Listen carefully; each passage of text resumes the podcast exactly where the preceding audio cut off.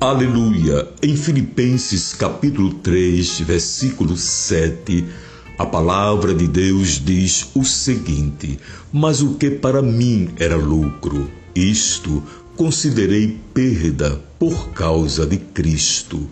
Amados, temos um desejo natural de chamar atenção para nós mesmos, exibir nossos feitos e capacidades.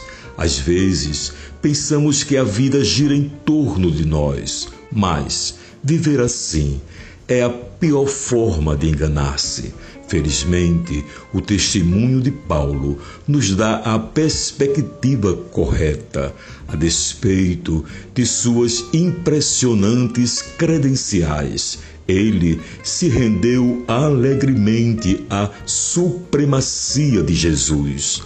Paulo admitiu que, para ganhar a Cristo, ele teve que abrir mão de todos os seus troféus. Portanto, dê a Jesus Cristo os direitos de gloriar-se da sua vida.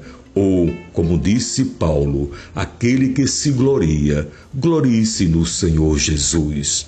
Lembre-se, nada somos sem Jesus. Por isso, dê a Ele toda a glória. Que Deus vos abençoe. Amém.